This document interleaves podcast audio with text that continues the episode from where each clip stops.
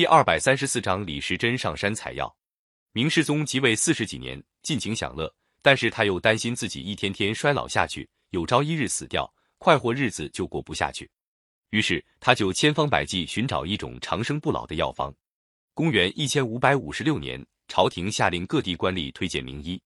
当时封在武昌的楚王，把正在王府里的医生李时珍荐给太医院。李时珍是齐州人，他的祖父、父亲都当过医生。父亲李延文对药草很有研究。李时珍从小受父亲的影响，常常跟小伙伴一起上山采集各种药草。日子一长，他能认得各种草木的名称，还能知道什么草能治什么病。他的医药知识渐渐丰富起来。但是在那个日子里，做一个普通医生是被上层社会看不起的。李延文自己是医生，却要李时珍读书应科举考试。李时珍在父亲督促下，在十四岁那年考中秀才，但是以后参加举人考试。三次都没有考中，别人都替他可惜，李时珍却并不因此失望。他的志愿是做个替百姓治病的好医生。打那时候起，李时珍就一心一意跟他父亲学医。正好在这一年，他的家乡发生一场大水灾，水退以后又流行疫病，生病的都是没钱的穷百姓。李时珍家并不宽裕，但是父子俩都很同情穷人，穷人找他们看病，他们都悉心医治，不计报酬。老百姓认为他们医术高明，治病热心，都很感激他们。李时珍为了研究医术，读了许多古代的医书。我国古代很早就有了医书，汉朝人写过一本《神农本草经》，以后一千多年不断出了许多新的医书。李时珍常常替当地的王公贵族看病，那些贵族家里藏书不少，李时珍就靠他行医看病的方便，向王公贵族家借图书看。这样一来，他的学问就越来越丰富。医术也越来越高明了，李时珍的名气越来越响，被他看好病的人到处宣传李医生好，附近州县得病的人也赶来请李时珍看病。有一次，楚王的儿子得了一种抽风的病，楚王府虽然也有医官，但是谁都没法治好。这孩子是楚王的命根子，楚王怎么不着急？有人告诉楚王，只有找李时珍才能治好这种病。楚王赶快派人把李时珍请到王府。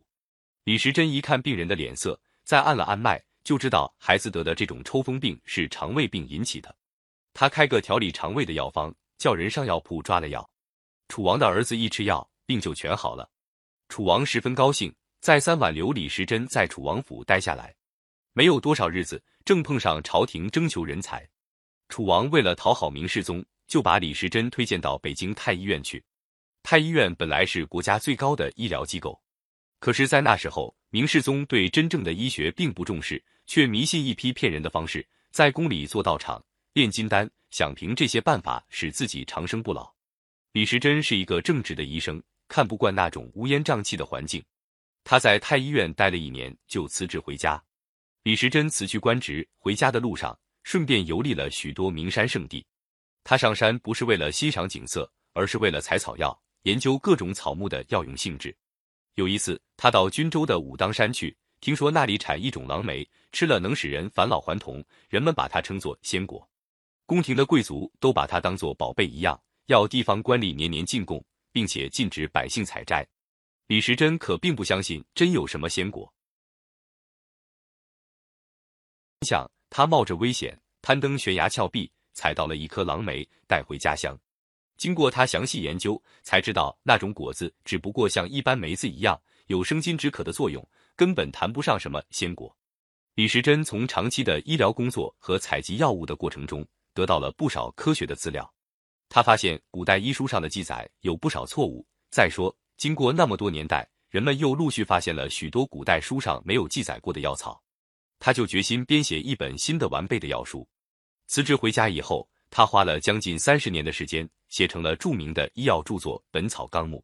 在这本书里，一共记录了一千八百九十二种药，收集了一万多个药方，为发展祖国的医药科学做出了伟大的贡献。《本草纲目》出版以后，一直流传到全世界，已经被翻译成日文、德文、英文、法文、俄文、拉丁文等许多种文字，在世界医药界中占有重要的地位。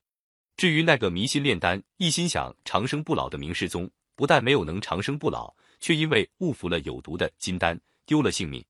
明世宗死后，他的儿子朱载垕即位，就是明穆宗。